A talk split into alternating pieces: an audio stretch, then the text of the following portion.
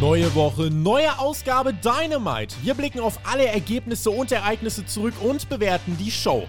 Hört den Spotfight Wrestling Podcast mit der Review zu AEW Dynamite. Send Hook!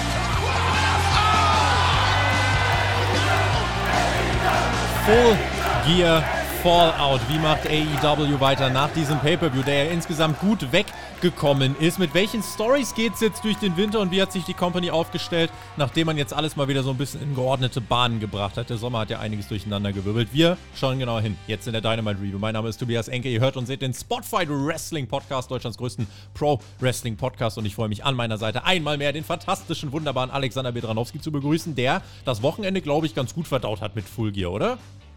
Alright, Brother Friends und Sister Friends. Ich habe das Wochenende fantastisch verdaut. Ich hoffe, ihr auch. Wir sind gespannt, was der Follow-up ist von Full Gear bei dieser Episode von Dynamite. Und hm. ja, Tobi, ich würde sagen, start mal rein. Pay-Per-View-Wochenende war und Pay-Per-View-Wochenende ist, ne? Survivor Series steht jetzt wieder an. Äh, das heißt, da tippspiel.spotfight.de, Tippzettel schon online. Und äh, es gibt natürlich noch einen Sieger der aktuellen, äh, des aktuellen Tippspiels. Und der Sven Robleder, der darf sich gern melden bei uns, beziehungsweise darf er sich melden äh, beim Team seiner Wahl. Aber TJ, ich möchte einen Bestechungsversuch starten. Wir haben für die Full Gear oh, oh, oh. Review, haben wir ja gesagt, 500 Likes, ne? Mhm. Es sind knapp 600 geworden. Sven, wenn du deine Nachricht uns zuschusterst, darfst du bestimmen, was wir für diese Anzahl an Likes machen und du darfst bestimmen, welche Like-Zahl wir demnächst nochmal erreichen sollen. Aber wir haben Full Gear erreicht und Sven, äh, ich würde sagen, so können wir das Tier doch ganz gewieft an dich abgeben. Wenn du deine Nachricht uns widmest, darfst du bestimmen, was wir für diese erreichte Zahl an Likes äh, machen dürfen, TJ. Ist das nicht toll? Ich habe gedacht, wir hatten schon abgesprochen, dass wir tanzen, so wie bei Wetten das. Wetten das war am selben Abend wie Full Gear. Da müssen die Leute auch immer tanzen, wenn sie ihre Wetten verloren haben. Aber naja, gut. Gratulation geht raus an Sven. Der hat ganze 14 Punkte geholt in einem Tippspiel, wo es 15 Punkte zu holen gab. Unglaublich. Ja, ja das war wirklich gut. Äh, ich habe tatsächlich meine, meine Führung äh, behalten. Also ein Punkt beträgt sie nun. Hoffe, dass das oh. mit der Survivor oh. Series auch ähnlich bleibt. Da muss ich mal gucken. Oh. Aber ich weiß, keiner mag gewinnen. Das ist in Ordnung. Das ist absolut in Ordnung. Ähm, und ansonsten, ja, was, was bleibt mir noch zu sagen? Äh, Community-Treffen, wir verweisen immer wieder drauf. Äh, Patreons können äh, ja das Ganze günstiger kriegen und ab Januar wird das Ganze für die Öffentlichkeit geöffnet. Das heißt, wenn ihr Bock habt, dem TJ und mir ins Gesicht zu sagen, dass wir toll analysieren, dass wir kacke sind, was auch immer, dann könnt ihr das dann äh, tun und äh, uns treffen. Und zwar am 1. Februar-Wochenende in Fulda. Und ich glaube, damit haben wir unseren kleinen Werbeblock zu Beginn abgehakt und können rein in die Show. TJ, wir sind in Chicago, es war viel gerüchtet worden. Wie reagiert das Publikum auf MJF, auf die Young Bucks, auf Kenny Omega? Und naja, wir gucken mal, äh, wie es dann letzten Endes gelaufen ist. Wir gehen rein in die Thanksgiving-Ausgabe. Genau, und die beginnt mit einem leicht abgewandelten Intro. Das fand ich sehr, sehr schön, dass man da ein paar Momente vom Pay-per-View jetzt in das Intro reingepackt hat. Zum einen den Elbow Drop von Jack Perry vom Käfig runter und ganz am Schluss, da hatten wir ja zuletzt immer Tony Storm mit dem Titel posieren sehen im Intro. Da sehen wir jetzt natürlich Jamie Hater. Mhm. Tatsächlich ist es so, wenn man sich das Dynamite-Intro jede Woche anguckt, ich glaube, es jede Woche mindestens eine Änderung drin. Das ist krass, die ändern da echt viel durch. Wir öffnen die Show mit William Regal und der sagt, MJF, unser neuer World Champion nach dem Pay-Per-View, ist nicht da diese Woche. Der ist ans Filmset gegangen. Das ist eine Hausnummer, passt natürlich in gewisser Weise zu MJF, der sagt, fuck Tony Khan und so weiter und so fort. Aber grundsätzlich, die Show nach dem Pay-Per-View, ohne deinen World Champion aufzumachen, obwohl der Titel gewechselt ist, irgendwie the most AEW thing ever, habe ich, hab ich so ein Gefühl. Ja, und grundsätzlich ist das leider auch sehr, sehr mutig, muss ich sagen, Tobi. Ich bin kein Fan davon. Ich finde es schade. Ich finde, da verpulvert man Momentum. Und wir hatten ja gesagt, vor allem du hast drauf gepocht, wie wichtig es ist, jetzt nach diesem Pay-per-View Momentum zu gewinnen. Denn das hat AEW gefehlt im Spätsommer und im frühen Herbst. Und nach Full Gear hätten sie jetzt eigentlich die Möglichkeit dazu, aber Gut, bei der größten Storyline und beim neuen World Champion, äh, da klappt das diese Woche nicht. MJF, der ist zu wichtig, mhm. um beim Wrestling aufzutreten. Der macht lieber Hollywood. Ja, ja, abgehoben würde ich sagen, der Wicht. Aber mal gucken, er wird dann wahrscheinlich, also nicht wahrscheinlich, er wird nächste Woche da sein. Man kann es in zwei Richtungen sehen. Man kann einerseits sagen, es passt zu MJFs Charakter, aber ganz ehrlich, dann hätte ich ihn trotzdem wenigstens mit einem Einspieler gezeigt. Dann zeige ihn am Movieset und einfach nur um das Visual MJF mit Titel zu haben wäre gut Oder gewesen. was man auch hätte machen können, wenn du das Visual willst, MJF mit Titel nach der Pressekonferenz oder während der Pressekonferenz, da ist er ja kurz aufgetreten, aber er hat sich ja nicht mal hingesetzt. Nee. Er hat einfach zwei Minuten lang alle beleidigt und ja. hat wieder einen Abmarsch gemacht in bester Heel-Manier, also wirklich die geilste Heel-Promo überhaupt. Die ganzen Presseleute standen nur so da, äh, äh, was war das? hallo? Ja, hallo, ich würde gerne, äh, äh, Max, äh, sagen Sie noch mal. Ja, nee, der war dann ganz schnell wieder weg und äh, wird erst nächste Woche wieder da sein. Das ist tatsächlich mutig. Stattdessen gehen wir rein mit William Regal. Die Crowd chanted Fuck you, Regal. er stellt fest, ihr seid unerzogen. MJF wird nächste Woche alles erklären, aber bevor er weiter was sagen kann, kommt John Moxley heraus. Das ist eigentlich somit der zweitwichtigste Takeaway. Der hat nämlich Regal hinter, oder Regal hinterging Moxley beim Pay-Per-View und Mox war bestrebt, Böses anzurichten. Der wollte Regal Regal, der wollte böse Messer machen. Aber dann kommt Brian Daniels nach draußen gesprintet und sagt, ey Mox, bitte, bitte lass ihn. Lass ihn. Es ist ein alter Mann, der macht dumme Dinge. Du hast auch schon dumme Sachen gemacht. Hör auf. Es gibt eine Ohrfeige für Moxley. Die Crowd äh, zwischen Comedy und Ernsthaftigkeit so irgendwie die ganze Zeit ein bisschen dazwischen. Danielson geht dann sogar auf die Knie. Er sagt, selbst mein Vater hatte diese gleichen Probleme wie, äh, wie William Regal. Das hat er an sich stark äh, delivered und hat halt gesagt, ey, I love this man, bitte Mox, reiß dich zusammen. Und Mox nimmt sich ein Mikrofon und sagt, ja. Lord, Lordship, ich will nur eins, renn. Renn so weit weg, wie du kannst. Jetzt und komm am besten nie wieder zurück. Und Regal wie der alte Mann, der ist, dreht er sich um, macht ein bisschen wie so ein Umpa-Lumpa, geht dann auf den Weg nach Hause und äh, die Crowd sagt, na, na, na, na. Also ich glaube, das war ein total krass ernsthaftes Segment, was sie auch an sich gut delivered haben. Durch die Crowd bekam das so ein bisschen einen komödiantischen Touch irgendwie. Aber ich fand es dennoch intriguing, weil man will ja schon wissen, was passiert da jetzt. Am Ende des Tages müssen wir sagen, was ist der Takeaway, mit was stehen wir da? Mit nicht viel mehr, als wie wir nach dem Pay-Per-View dastanden. Also die ganz, ganz große Entwicklung hebt man sich noch auf. Aber intriguing war es nichtsdestotrotz. Ja. Da stimme ich dir zu. Und ja, William Regal, der soll jetzt erstmal ganz weit weggehen. Damit ist es confirmed. William Regal to WWE. Und du hast gesagt, Brian, der delivert das eigentlich ganz gut, aber das Material, was er hatte, war halt schon corny. Also vor allem dieses I love this man. Also das war halt dann irgendwie so ein bisschen vor Schmalz triefend und wir sind hier immer noch beim Wrestling und nicht beim Schauspiel. Und sie haben sich hier an Schauspiel versucht, aber so zu 100% die Tonalität haben sie nicht ganz genäht, muss ich sagen. Vor allem auch das Material von Brian. Ja, ich habe das nicht an allen Stellen abgekauft, aber nichtsdestotrotz, das Publikum war investiert. Das ist mein wichtigster Takeaway von ja. diesem Segment. Guckt euch das mal ganz bewusst an. Da steht jeder im Publikum. Nicht nur die ersten drei Reihen alle, alle, die du auf der Seite siehst, gegenüberliegend von der Hardcam, die ganze Kamera steht während diesem gesamten Segment. Und wenn ich da auch so in die Gesichter gezeigt habe äh, oder geguckt habe in mhm. den Zuschauerrängen, das kam mir schon so vor, als ob die ziemlich äh, interessiert daran waren, wie es jetzt weitergeht in der Storyline. Bin auch gespannt, wie es weitergeht. Also ich gehe davon aus, dass tatsächlich William Regal und MJF jetzt das Couple der ganz Bösen sein werden. Und ich denke, innerhalb des Blackpool Combat Clubs musst du jetzt die Geschichte erzählen, dass sich dort die Sachen einfach splitten, weil nehmen wir es schon mal ein bisschen vorweg. Claudio juckt das irgendwie gar nicht. Der macht am Ende wieder ein bisschen Ring of Honor. Ähm, ich finde, hier muss jetzt im Blackpool Combat Club einfach die nächste Stufe eingeleitet werden. Entweder ein Split oder weil du brauchst auch starke einzelne Main-Eventer und vielleicht ist das jetzt der Weg, um diese Gruppierung erst wieder ein bisschen äh, zu splitten. Weil ganz ehrlich, ohne William Regal ist es schon mal nur noch der Combat Club und äh, wenn schon die Hälfte wieder keinen Bock hat, ist es eigentlich nur noch der Club und wer braucht schon einen Club? Deswegen äh, überlegen wir mal, inwiefern da nächste Woche was passiert. Diese Woche hat man erstmal angedeutet, es gibt Spannungen. René Paquette ist Backstage bei Keith Lee der hat uns seinen prächtigen Rücken gezeigt, ist extra in die dunkelste Ecke dieses Gebäudes gegangen, um nicht unterbrochen zu werden. Wird er aber, und zwar von seinem noch Teamkollegen vielleicht, Swerve Strickland, der hält die Kamera zu und sagt, let's talk. Generell viele wichtige Gespräche zu führen bei, diesem, bei dieser Dynamite-Ausgabe, oder? Das ist wohl wahr und durchaus interessant, dass man Swerve in Our Glory jetzt nicht direkt ganz hart splittet nach dem Pay-Per-View, weil während dem Match sah es ja danach aus. Ja. Also das sah ja aus nach einem vollständig vollzogenen Split, wie Keith Lee da während dem Match rausmarschiert ist und jetzt hatte das schon so die Vibes, als ob er sich zumindest noch mal auf ein Gespräch einlässt mit Swerve. Er möchte zumindest hören, was Swerve denn so zu sagen hat. Auch hier exemplarisch verschoben. Also wir haben exemplarisch diese Woche angedeutet, es ist was passiert, aber der, die, die, die richtige Konsequenz, die daraus entsteht, erfahren wir noch nicht heute, sondern demnächst. Oh. Das kommt noch ganz oft Richtig. während dieser Show, Tobi. Ja, wir eröffnen dann mit der Ansetzung von Jake Hager und Orange Cassidy. Ich wusste nicht so wirklich, was ich damit anfangen soll. Und wenn ich nicht weiß, was ich mit einem Match anfangen soll, TJ, dann mach ich auf ein Style-Update. Das Style-Update. Mit Team TJT. TJT.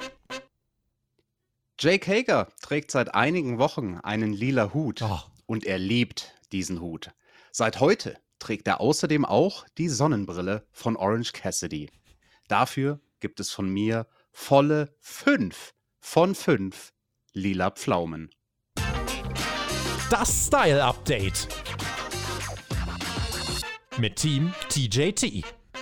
TJT bombenfest saß der Hut vor allem, ne? Also am Anfang zumindest erstmal bombenfest.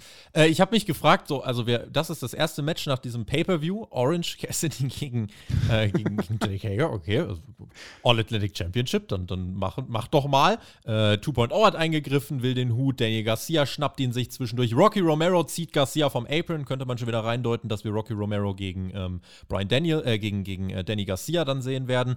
Ansonsten ist es ein solides Jake Hager Comedy-Match und es kriegt neun Minuten Zeit und am Ende gewinnt Orange Cassidy, nachdem sich der gute Jake Hager zu sehr auf seinen äh, Hut fokussiert hat, gibt den Einroller und den Sieg und dann feiern sie.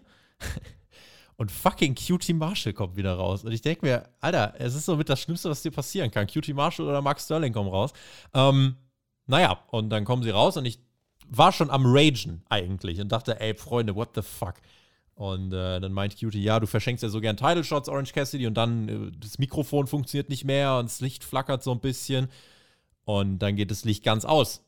Und wir erleben das Comeback des House of Black mit einem groß inszenierten, mystischen, mit einer groß mystischen Aufmachung von Julia Hart auf, dem, auf der Stage und auf einmal stehen dann schon die anderen drei Jungs im Ring, Buddy Matthews, Brody King und Malachi Black. Das ist hier die wichtige Entwicklung und die vermopsen eigentlich alles und jeden. Auch Security kann sie nicht aufhalten. Da gibt es noch Dante, Dantes Inferno auf die Rampe draußen. Der ist jetzt offiziell auch äh, als tot registriert, der Security-Mann. Dazu möchte ich was sagen, genau, weil dieser Spot war gegen einen der Security-Leute. Also das House of Black hat ja bei seinem Return erstmal die Best Friends weggekloppt, dann haben sie die Factory von Cutie Marshall weggekloppt und dann einen Haufen Security cool. Guards. Da könnte man jetzt natürlich argumentieren, Moment, wenn sie am Schluss noch den großen Move auf der Rampe machen, warum machen sie den nicht gegen einen von den Best Friends, am besten gegen Orange Cassidy? Naja, weil Orange Cassidy ist Face und man wusste schon, das House of Black wird auch eine Face-Reaktion bekommen, wenn sie zurückkehren, egal was für eine Rolle sie jetzt verkörpern sollen. Mhm. Heel, Face, irgendwo dazwischen spielt nicht so die Rolle, weil es war klar, sie werden den Pop bekommen. Und das hat ja auch Tommy, Entschuldigung, Alistair, Entschuldigung, Malachi, anticipated, weil er das Publikum dann angesprochen hat, als ihr seid die Members of the House of Black. Mhm. Also das Publikum wird reingeholt. Mitglieder sozusagen. des Hauses erhebt euch, sagt er. Weil das war ganz spannend. Tony Schiavone sagt dann am Kommentar, wow, Sie sind zurück. Was für Ziele haben Sie? Was wollen Sie jetzt erreichen? Und Malachi nimmt sich das Mikrofon. Ich denke mir, geil, erklärt es uns. Mitglieder des Hauses erhebt euch. That's about it. Mehr kriegen wir heute nicht. Also finde ich in dem Fall nicht problematisch, weil das Comeback ist in Ordnung. Dann machst du nächste Woche die Erklärung. Äh, es war nur so ein bisschen komisch, weil Tony Schiavone teast, jetzt kriegen wir die Erklärung, wir kriegen die Umschreibung. Was sind das für Charaktere? Was ist ihr Ziel? Warum sind sie, wie sie sind? Kriegen wir dann nächste Woche. Ich hoffe, das wird dann aber äh, in, in, einem verständlichen Ton erklärt. Ich hoffe, Malachi Black wird nicht äh, ein, ein amateurhafter Bray Wyatt, der einfach jede Woche Hokuspokus labert, sondern wir brauchen ein Ziel.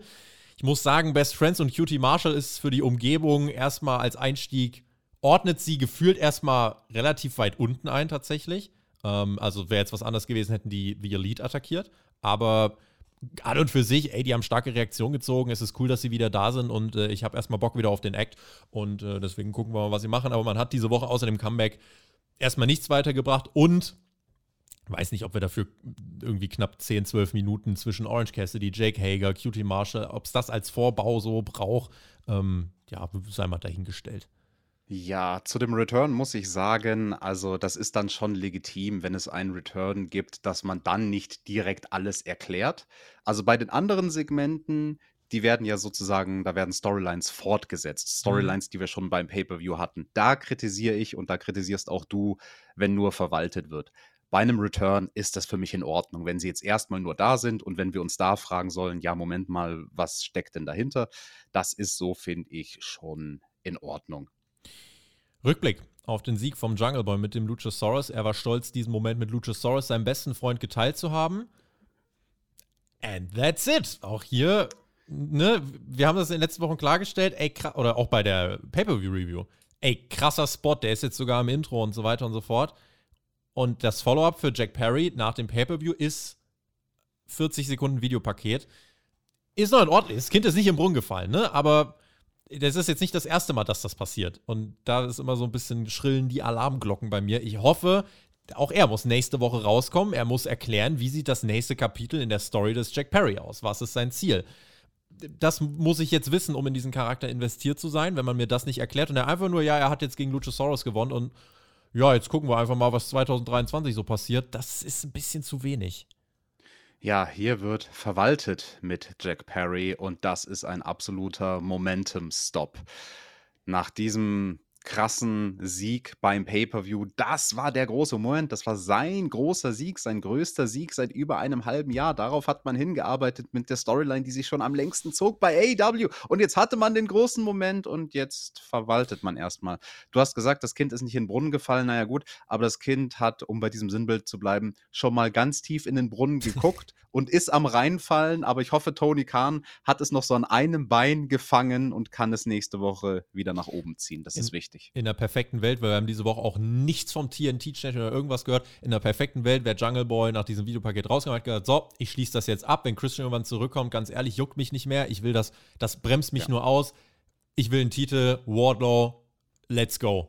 So, und ganz ehrlich, dann bringst du das und dann kommt Christian halt bei diesem Titelmatch, greift er ein und äh, keine Ahnung. Irgendwas kannst du machen, damit zumindest, zumindest der Jungle Boy jetzt mal oder Jack Perry signalisiert, es geht nach vorn. Aber das hat sehr, also hat das, finde ich, nicht symbolisiert. Wie gesagt, ich will es nicht direkt wegkritisieren, aber ähm, hatte gedacht, es passiert mehr.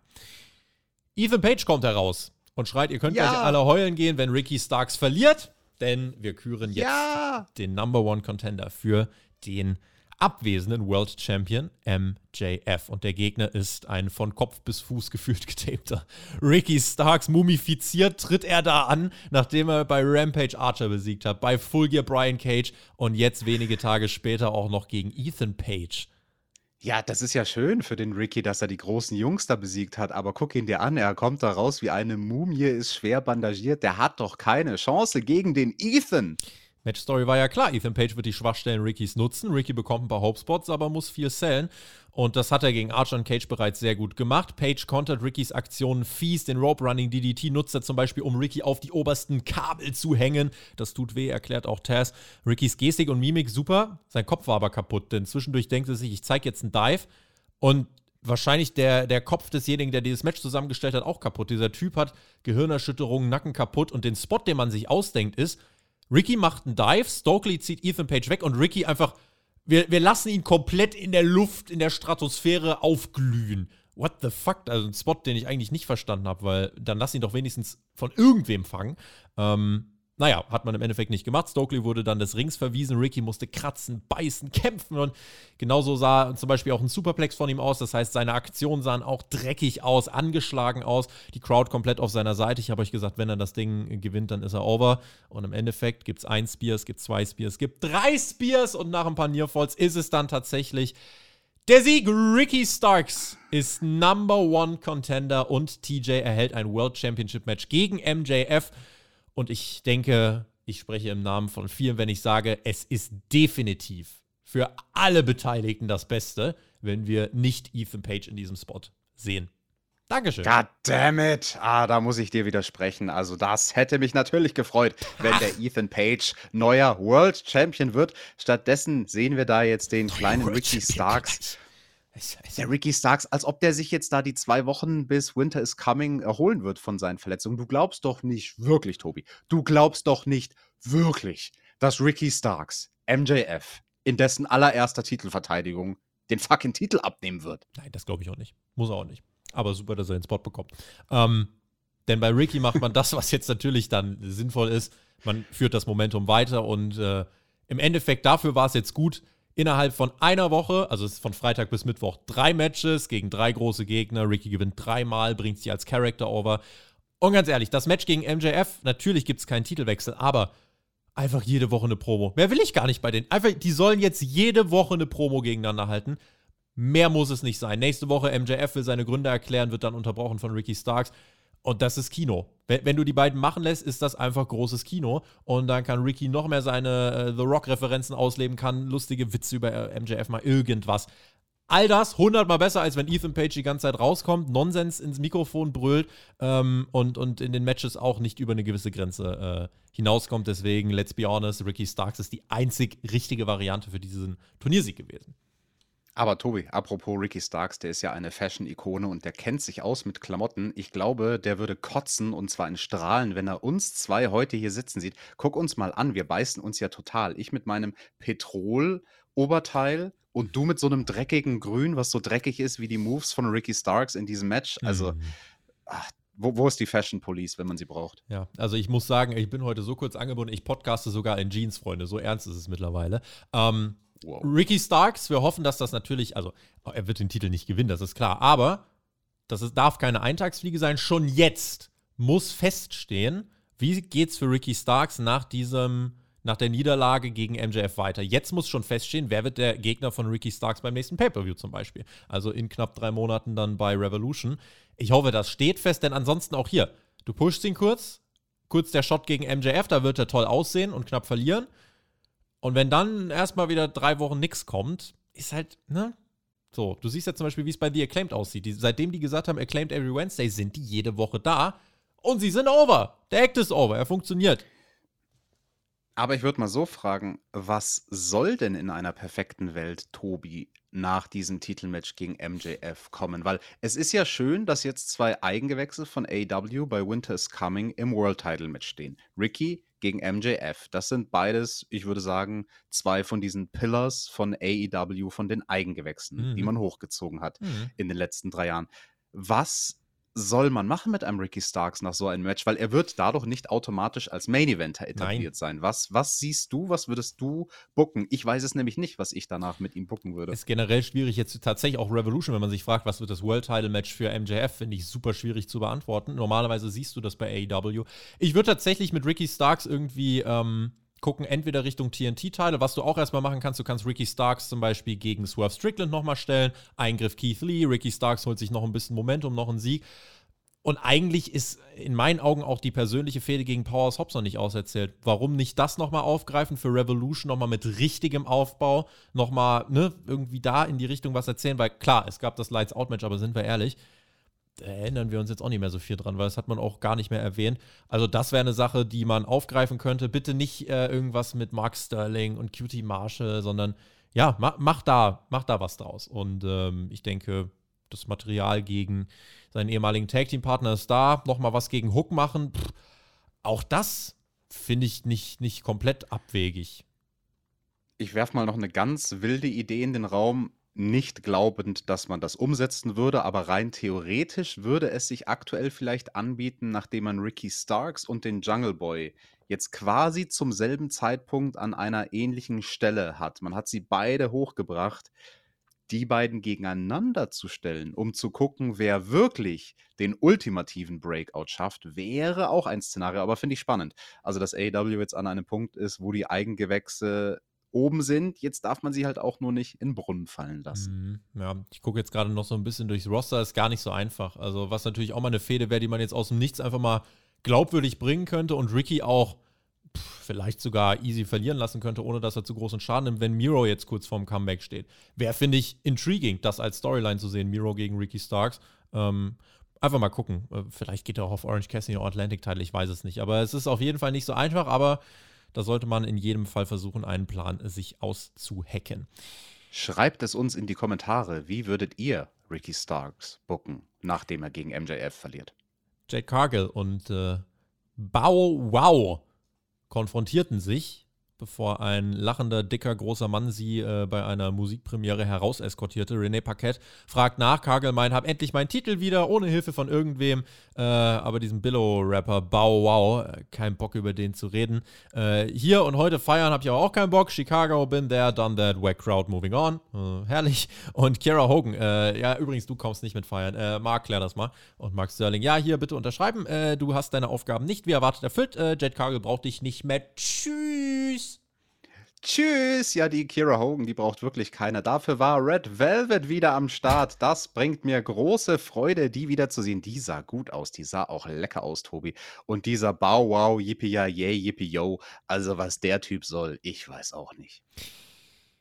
Jetzt wird's spannend. Ich glaube, das ist der Grund, warum viele Leute diese Review einschalten. Death Triangle gegen The Elite. Wie reagiert Chicago auf The Elite? Wir können im Kern das, also auch das Match können wir gleich eigentlich im, im Endeffekt auf die drei, vier Aktionen unterbrechen, über die die ganze Welt also ganze Wrestling-Welt gefühlt spricht.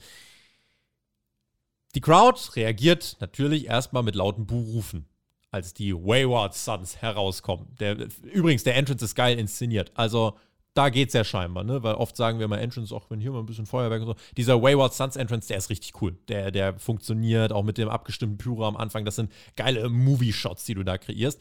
Dann kommen sie raus und natürlich gibt es laute CM Punk-Chants. Und was machen die Bugs? Die spielen damit.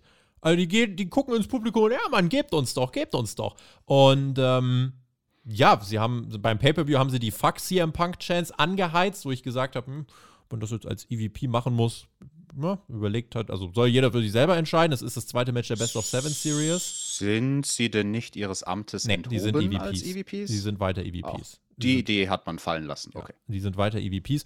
Äh, dann kommen sie hier in den Ring und dann kommt auch das Death Triangle raus. Beim Death Triangle lässt man am Ende die Musik noch ein bisschen länger und lauter laufen, auch als das Match gefühlt halb schon läuft, weil das Publikum halt chantet Fuck the Elite. Also heute geht es dann so ein bisschen äh, Rolle rückwärts. Es gibt weiter CM Punk Chants. Dann ähm, hast du generell einfach richtig Heat da und die Crowd.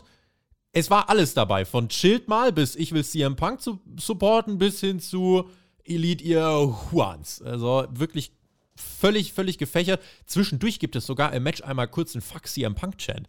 Also in Chicago, bei Dynamite. Das ist komplett, komplett verrückt, was wir hier gesehen haben. Das, das war aber ein ganz kleiner Pulk von ja, Leuten genau. nur. Dafür Richtig. ein sehr lautstarker Pulk, aber Richtig. den hat man einmal mit der Kamera prominent eingefangen. Aber das war schon krass. Also wie Chicago geboot hat, vor allem auch bei den Entrances. Also diese Lautstärke. Junge, Junge, Junge, Junge, Junge, Junge, Junge. Hier liegt Geld auf dem Tisch, Freunde. Ähm, so, jetzt können wir, wir können jetzt über das Match reden und können euch sagen, was für Spots stattgefunden haben es war krass. Die müssen jetzt basically fast jede Woche in dieser Best of Seven Serie, wenn sie ihr Niveau halten wollen, fast ein Match of the Year Contender auf die Beine stellen. Dieses Match war so krass, dass man es zwischenzeitlich geschafft hat, dass das Publikum einfach gechantet hat, this is awesome. Wrestling war größer als diese ganze Punk-Dramatik. Die Crowd hat einfach Wrestling gefeiert, war sich einig, ist ein geiles Match. Und es war ein geiles Match, guckt es euch an. Dann kommt der Punkt, wo man merkt, nee, hier werden bewusst Anspielungen gesetzt.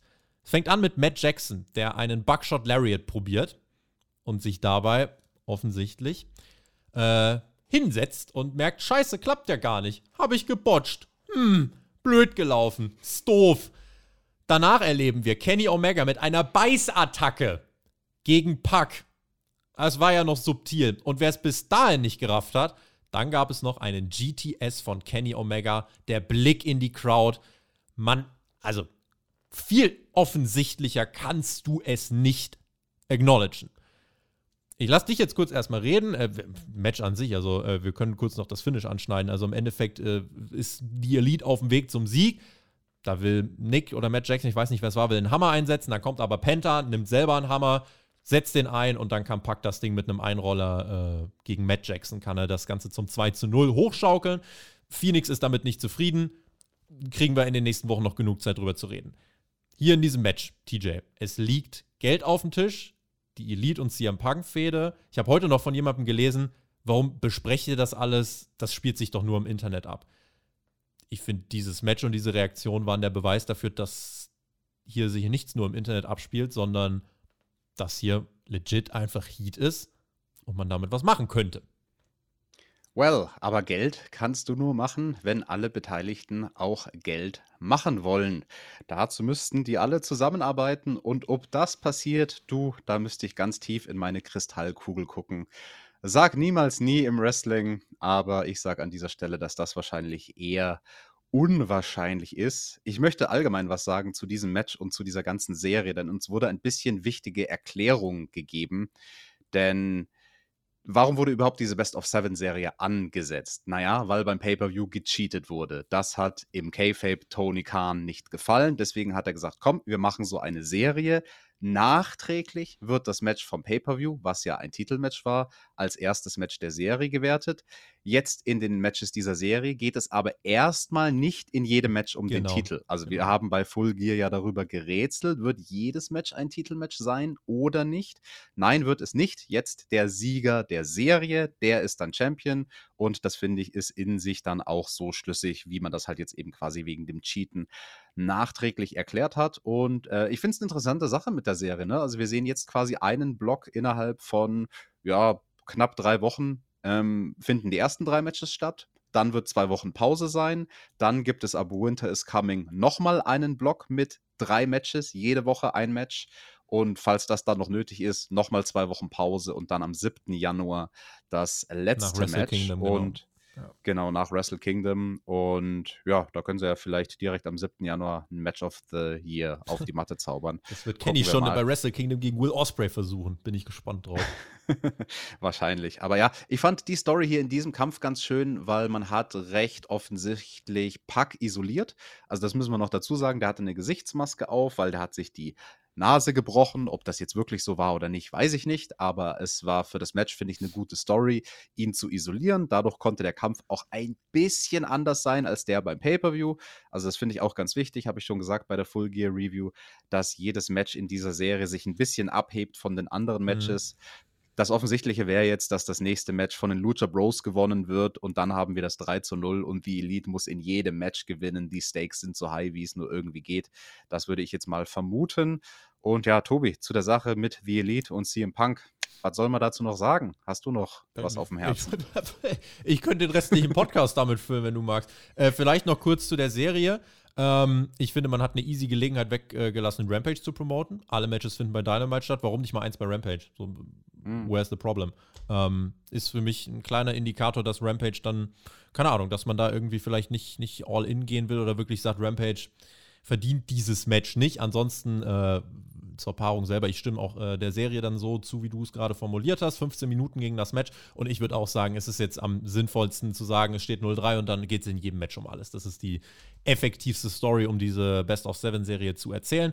Und ja, zu dieser Punk-Thematik. Also es ist ja wirklich es ist ja wirklich mehr als aufs Auge gebunden. Und die Frage war im Voraus, wie sehr wird es acknowledged? Es wurde bei Being the Elite, das ist ja auch wieder ne, am Start, wurde auch im Endeffekt, wurden ganz groß nochmal die Fuck CM Punk Chance gezeigt. CM Punk, wenn er seine ähm, MMA-Events kommentiert, macht er auch so ein paar kleine Sticheleien, so, ja, ich will meiner nicht Backstage haben und so weiter. Äh, eigentlich habe ich so zwei Takeaways oder zwei, zwei Möglichkeiten, die aus diesem Match oder aus diesem Umgang mit der Situation für mich hervorgehen. Möglichkeit 1, CM Punk kommt zurück. Möglichkeit 2, CM Punk hatte recht. Weil ich weiß nicht, ob das das schlauste Verhalten ist, wenn du nicht vorhast, irgendwas damit äh, zu machen. Auch oft heute gelesen, ja, dass die EVPs sind, ist doch egal, das sollte man doch als Wrestler so natürlich machen.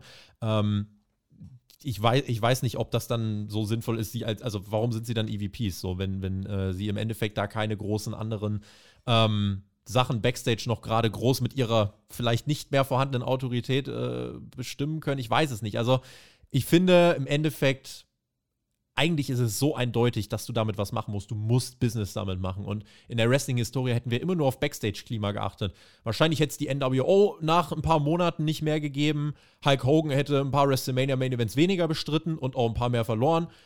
So, es ist halt einfach, im Endeffekt geht es darum, wie schaffst du es, eine Entscheidung zu treffen, die das Business voranbringt, die deine Company voranbringt. Ganz ehrlich, wenn das im Endeffekt ein Stadion füllt und AEW steinreich ist und dadurch Leuten mehr Geld für ihren Vertrag zahlen kann, jo, dann ist am Ende des Tages CM Punks Pressekonferenz vielleicht auch der Start von was Großem gewesen. Ich weiß ja bis heute nicht, oder wir wissen bis heute nicht, was der, ähm, was der Approach dahinter war, von CM Punk das zu starten. Und ich glaube, bis das ganze Kapitel zu Ende ist, werden wir es auch nicht erfahren.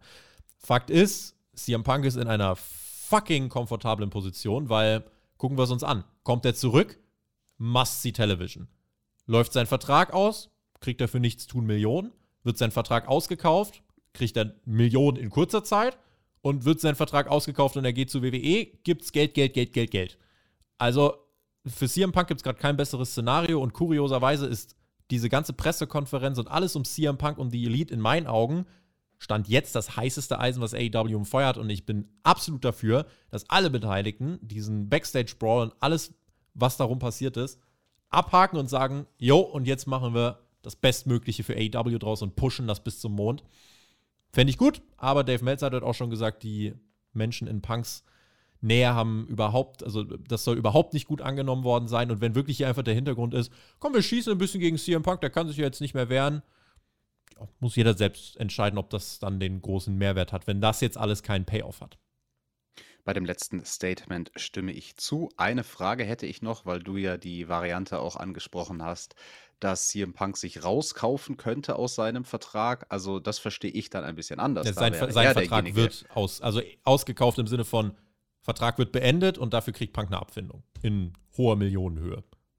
Okay, aber es ist rechtlich nicht so, dass er erstmal Geld auf den Tisch legen Nein, müsste. Er, in jedem Szenario, was es jetzt Vertrag gibt, CM Punk wird in jedem Szenario, was es gibt, reich. Also deswegen ist äh, CM Punk in einer fantastischen Position. Und wenn AEW es richtig macht, wird AEW reich. Wenn man jetzt sagt, nein, wir möchten ihn nicht zurückbringen, weil das ist Backstage-Klima schädigt, fein, ist in Ordnung. Aber das ist halt dann eine Entscheidung, die muss Tony Khan jetzt treffen. Und heute haben halt viele gesagt, ey, ganz ehrlich, wenn das so präsentiert wird, muss er doch zurückkommen. Weil, wie dämlich wäre es dann, wie kindisch wäre es dann? Man kann natürlich auch sagen, die Elite spielt einfach nur seine Heel-Rolle jetzt hier in Chicago gut und sie haben gesagt, ja, wir, wir, machen nicht nichts Halbes, nichts Ganzes, sondern wenn, dann gehen wir all in als äh, freche Heels. Schreibt uns gerne eure Meinung dazu in die Kommentare. Meine ist äh, dahingehend sehr, sehr klar.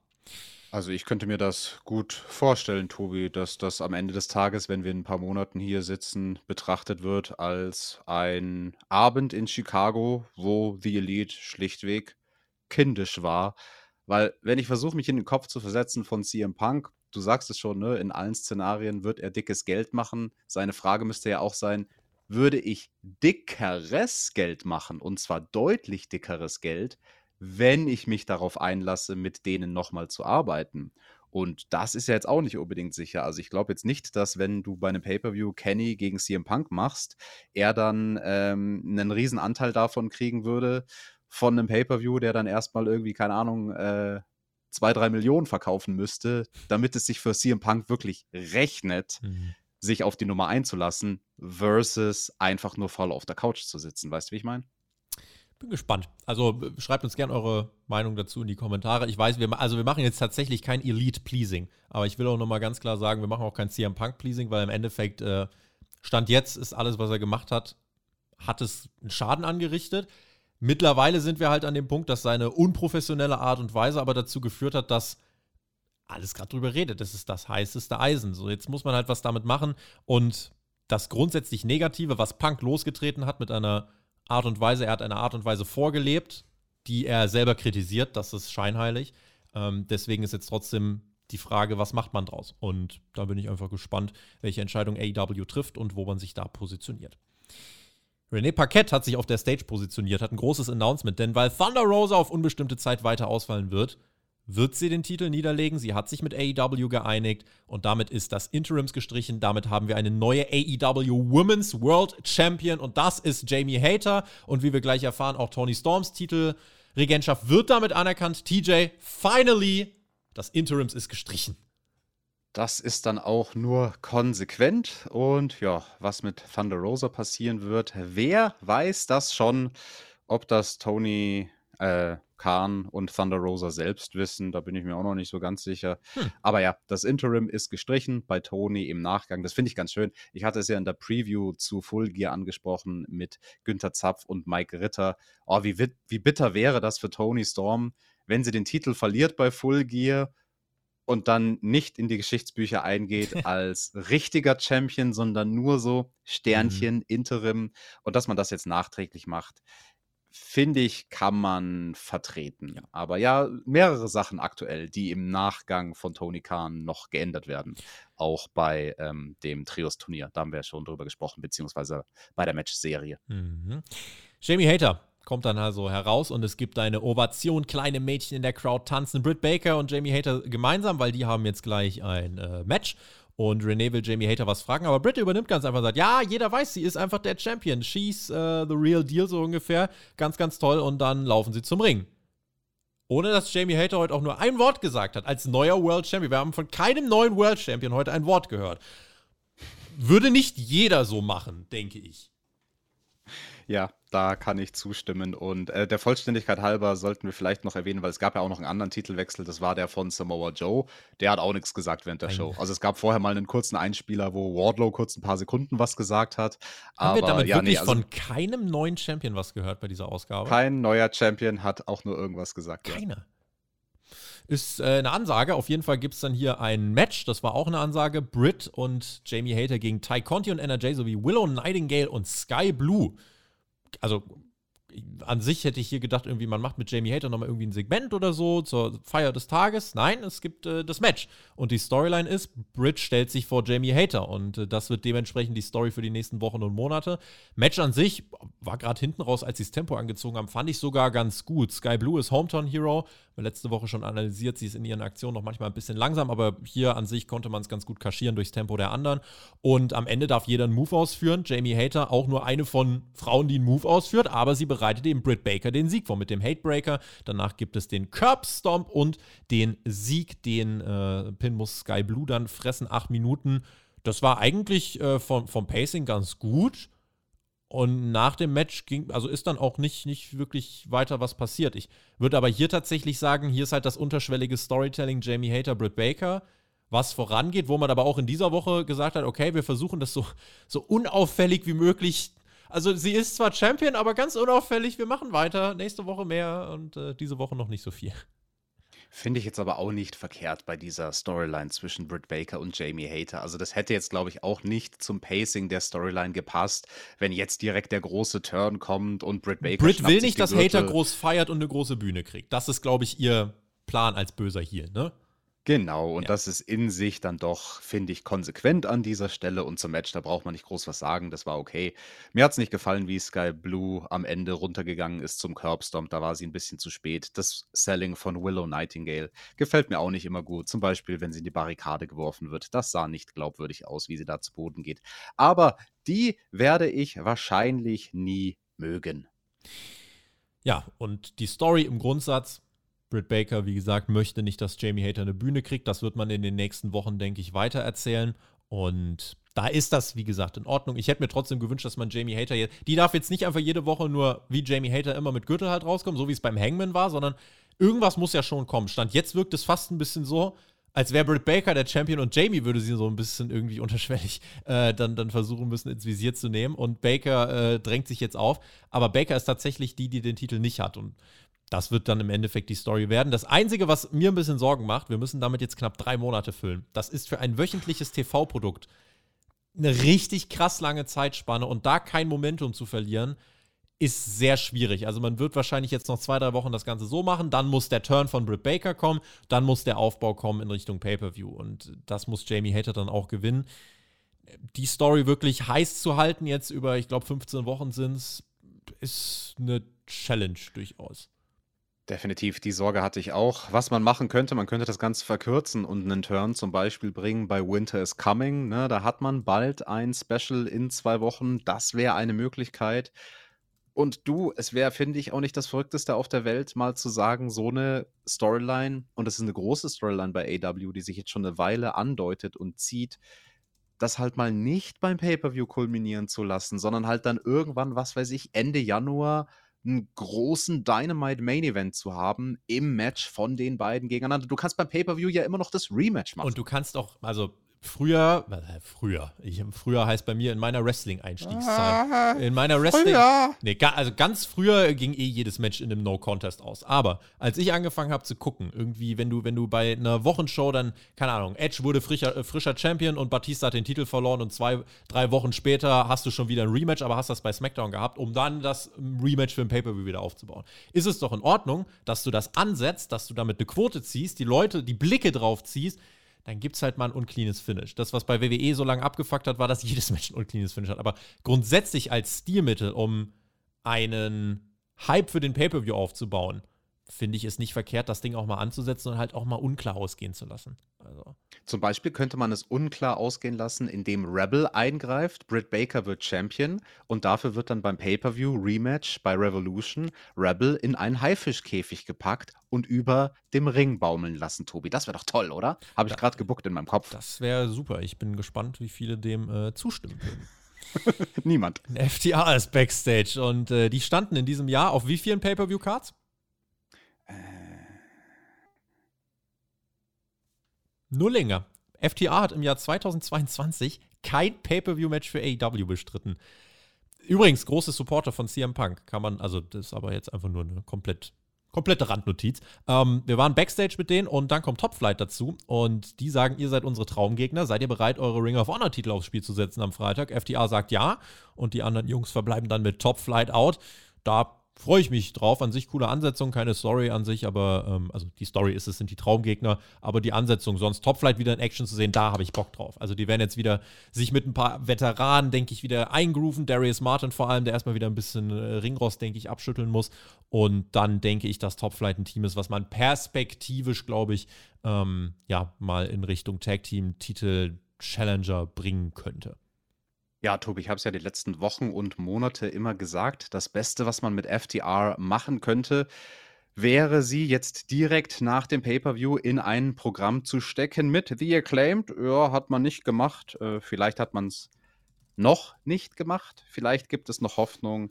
Aber ja, äh, apropos The Acclaimed. Apropos The Acclaimed, die kommen jetzt nach draußen Acclaimed Every Wednesday, dafür steht AEW und seitdem sie diese Promo gehalten haben, sind sie tatsächlich jede Woche da. Es wird gesungen und die Frage war, wie geht's mit den Tag Team Champions weiter? Die erste Entwicklung, der DS Hand ist wieder ganz und die Tag Team Champions werden unterbrochen auf dem Titantron von den Verlierern des Pay-Per-Views Sonjay, Sandman Lethal und Jeff Jarrett. Listen up, slap nuts, it's TNA all over again. Und das hat die Crowd auch direkt mit ähm, TNA Sucks Chance kommentiert. Und ich habe mir in dem Moment gefragt, habe ich mich gefragt, was ist eigentlich schlimmer, wenn du von QT Marshall, Mark Sterling oder von Jeff Jarrett unterbrochen wirst? Weil all das finde ich absolut nicht geil. Was Billy Gunn dann macht, finde ich lustig. Er sagt, kein Bock auf die Scheiße, macht den Titantron aus. Titantron geht aus und sie scissern. Und das war das Segment. Ich war etwas irritiert ein Stück weit. Also, Jeff Jarrett und Jay Lethal verlieren beim Pay-Per-View und deuten jetzt an, auf die Tag-Team-Titel zu gehen. Ist das nicht der Jeff Jarrett, von dem jetzt alle gesagt haben, der wird nur im Hintergrund aktiv? Ich. Hm. Ja, toll, Mhm. toll, toll.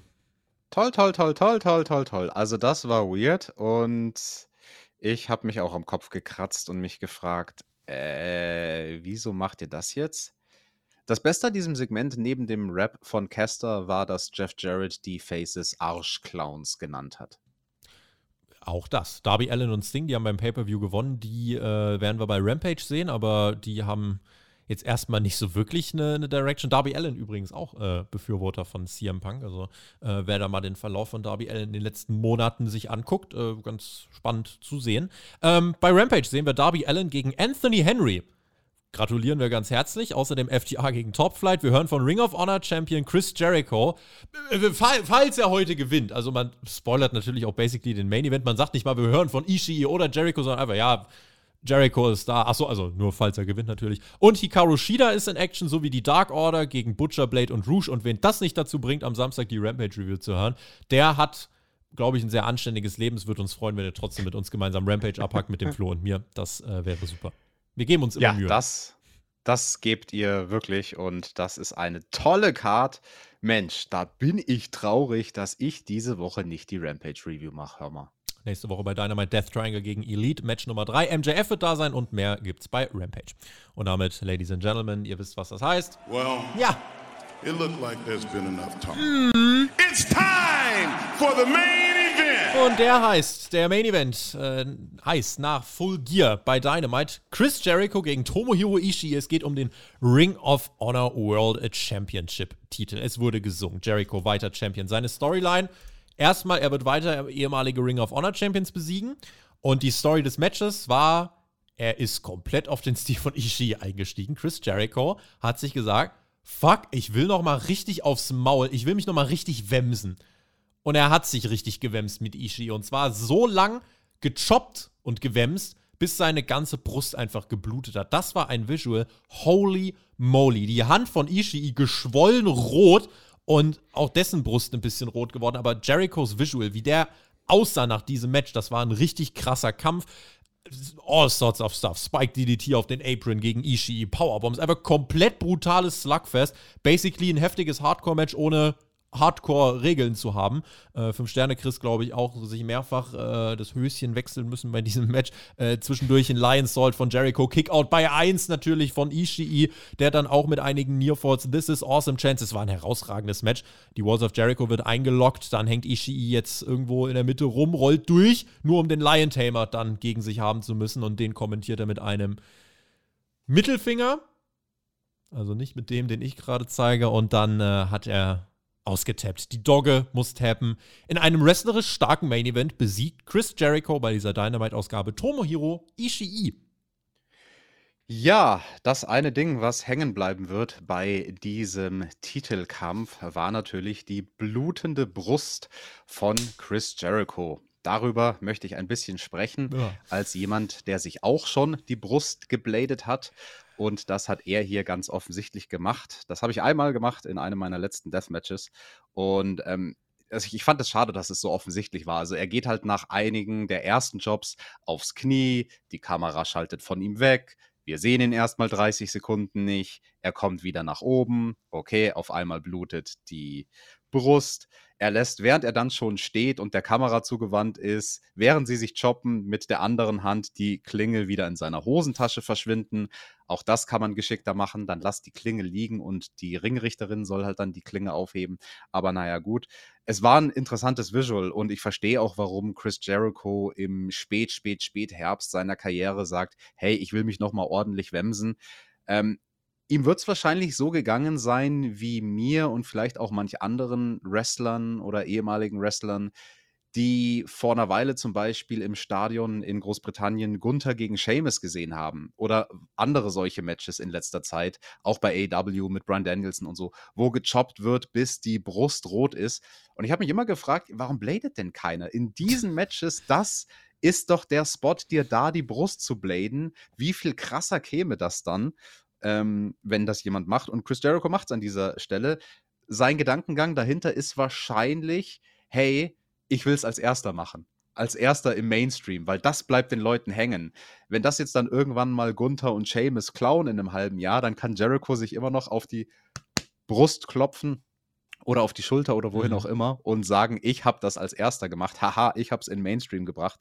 Fand ich ein Stilmittel, was ähm, in Ordnung war für diese Art Kampf, für dieses ganze Ring of Honor und Titelverteidigung und er möchte jetzt auch die Matches fair gewinnen. Er hat ja auch fair gewonnen, muss man auch sagen. Ne? Also uns erzählt man jetzt diese Geschichte in den letzten beiden Titelverteidigungen, also Four-Way beim Pay-Per-View, bei Full Gear und jetzt hier dieses Titelmatch gegen Ishii. Da gewinnt Chris Jericho clean, ohne Floyd, ohne Hilfsmittel. Er lässt sich halt sehr auf den Stil ein von Ishii. Krass. Ich fand, ich fand, das war lange Strecken cool. Also auch, wie sie sich da gechoppt haben, das konnte ich mir einige Minuten anschauen ich finde, sie haben dann irgendwann den Absprung verpasst. Sie hätten, finde ich, ein paar Minuten früher aufhören können mit diesen ganzen Striking-Exchanges, weil Chris Jericho im K-Fape ein bisschen doof aussah an der Stelle, dass er sich nur auf den Stil des Gegners einlässt. Dass Chris Jericho nicht versucht, jetzt endlich mit Tempo ins Match zurückzukommen. Das war sogar so krass, dass dann die Kommentatoren ihn ein bisschen retten mussten und sagen mussten, ja, ob das so schlau ist von Chris Jericho, dass er jetzt hier die ganze Zeit nur strikt gegen Ishii, der dasteht wie so ein Stein. Vielleicht sollte er jetzt mal versuchen, Tempo ins Match zu bringen. Er hat dann schließlich Tempo ins Match gebracht und dadurch konnte er auch gewinnen. Neben den ganzen Spots ein also neben den ganzen Chops meine ich, war ein Spot, der mir sehr gut gefallen hat, wie Ishii nach einem German Suplex aufsteht und dann aber kollabiert und damit in der perfekten Situation war für den Lion Salt. Er kollabiert erst, und dann kickt er aber bei 1 aus. Mhm. Das fand ich eine coole Abfolge. Das fand ich eine schöne japanische Psychologie an der Stelle. Und insgesamt ein Kampf, der mir gut gefallen hat. Ich hoffe, der Chris Jericho wird gut verarztet und zusammengenäht nach diesem Blade-Job, denn ich kann es aus eigener Erfahrung sagen: Narben auf der Brust. Okay. Die heilen schwierig, teilweise selbst dann, wenn sie genäht werden. 15:30 ging das Match, also war schon ein dicker Brocken, aber war, äh, war wirklich ordentlich. Von Sammy Guevara haben wir jetzt nichts weiter gehört. Generell, was war das Follow-up? Nach dem Match geht Chris Jericho zum Kommentatorenpult, wie Ian Riccoboni verprügeln und Claudio Castagnoli kommt äh, und verpasst Jericho eine Rechte. Das war Dynamite. Wenn man jetzt böse sein will, könnte man sagen, okay, dasselbe wie die letzten Wochen. Es wird wohl der Aufbau für Final Battle sein, Claudio gegen Jericho auch hier, man gibt tatsächlich wirklich den Main-Event-Block der Dynamite-Ausgabe nach Full Gear komplett an Ring of Honor. Ist ein Statement. Ist einfach, also lass, will ich jetzt gerade gar nicht groß weiter kommentieren. Das ist das Statement, was man setzt, weil es war Holiday Season und man möchte wohl dann wegen Thanksgiving eben nächste Woche das meiste machen. Und so hat sich die Ausgabe ein bisschen angeführt. Und wenn ich übrigens gerade so ein bisschen nachdenke, ich fände es an sich super cool, wenn äh, wir eine Story kriegen. Das book ich zum Beispiel gerade bei mir bei TEW Chris Jericho, der Sports Entertainer, möchte jetzt Ricky Starks rekrutieren für seine Sports Entertainer. Und Ricky Starks sagt: Nein, ich habe keinen Bock. Ich bin zwar Entertainer, aber eure Fraktion habe ich keinen Bock drauf. Vielleicht sagt er sogar: Auf Ring of Honor habe ich keinen Bock, aber das wird man wohl nicht machen. dann hast du Ricky Starks gegen, äh, keine Ahnung, gegen Danny Garcia, gegen Sammy Guevara, gegen Chris Jericho am Ende. Why not? Wäre mal eine, eine Direction, warum nicht? Ähm, erstmal nicht. Äh, erstmal Chris Jericho, Ring of Honor, Claudio Castagnoli. Damit ging die Show zu Ende.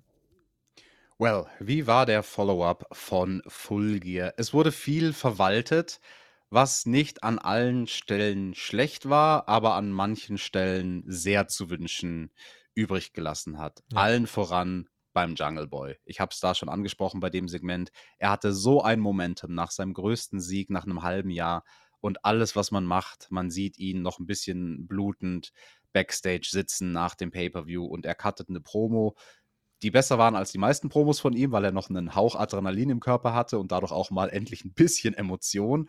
Aber das war ein schwacher Follow-up. Genauso war der Follow-up schwach von Wardlow und Samoa Joe nach deren Titelmatch mit Powerhouse Hobbs. Ja, es gab ein ganz kurzes Video. Es gab ein ganz kurzes Video einmal, aber Blink and You'll Miss It. Und da hat Wardlow im Prinzip, ja, er hat gesprochen, ohne wirklich irgendwas zu sagen. Da hat er halt gesagt, Samoa Joe, ich bin immer noch der TNT-Champion ja, nee, bist du nicht, weil du hast den Titel verloren. Aber ja, da kam leider gar nichts. Dann gab es ja beim Pay-Per-View ein Match, boah, da haben sich alle so drauf gefreut und waren so hyped drauf. Es war das Match, was nach dem Main-Event vom Pay-Per-View der mhm. Talk of the Town war. Ja. Das Comeback von Soraya und eben diese Soraya haben wir überhaupt nicht gesehen in dieser Ausgabe von Dynamite. Nichts, null, nada, niente. Kein Videoeinspieler, kein 10 Sekünder, nichts, gar nichts. Äh, Darby und Sting übrigens waren auch nicht zu sehen, nachdem sie beim Pay-Per-View einen Anthony Sieg Henry bei Rampage, also bitte. Ja. Hauptsache Anthony Henry bei Rampage, also naja, gut. Ähm, Hauptsache, dass Jeff Jarrett und Jay Lethal verlieren beim Pay-Per-View, nur um dann bei Dynamite Sendeminuten zu bekommen. Also diese Sendeminuten von denen, von diesen Arschclowns, die hätte man besser äh, verteilen können. Jay Lethal bekam nach diesem Pay-Per-View mehr Sendezeit als die neuen Champions gefühlt. Also, also zumindest mehr Mic-Time als die neuen Champions. Das ist an sich auch schon mal ganz lustig. Äh, aber ist nur ein kleines Detail. Ansonsten, man hat viel für nächste Woche vertagt. Die Show an und für sich betrachtet war nicht schlecht. Wer jetzt das ganz große Follow-up dann eben äh, erhofft hat, sich von Full Gear und sagt, jetzt aber mit richtig Schwung, äh, nee, das ist diese Woche noch nicht. Das wird dann wahrscheinlich nächste Woche passieren. Und äh, da gucken wir dann auch ganz genauer hin und schauen mal, wie es da weitergeht. Die Welt redet über CM Punk und The Elite. Ob äh, da sich jetzt demnächst noch was tut, werden wir mal gucken. Ähm, auf jeden Fall hat man dieses Thema bewusst diese Woche wieder gespielt. Wir spielen jetzt das Outro, denn das war die Ausgabe, diese Rampage, äh, Dynamite-Ausgabe, Rampage am Samstag. Ich bin komplett durch, Freunde. Äh, ich drücke nur noch einen Knopf, verbleibe mit GW, genieß Wrestling. Äh, Nochmal herzlichen Glückwunsch zum Tippspiel Sieg. Bitte denkt aber auch ans neue Tippen und äh, denkt mir auch dran, einen Daumen da zu lassen. Und damit äh, verbleibe ich und äh, gebe die Schlussworte an TJ. Tschüss. Brother Friends und Sister Friends, Daumen, yada yada yada, Team TJT. TJT? TJT? TJ? TJT? TJT. Wicka wicka wow. TJT? Bow wow. T yippee yay. J zum T. Double double T.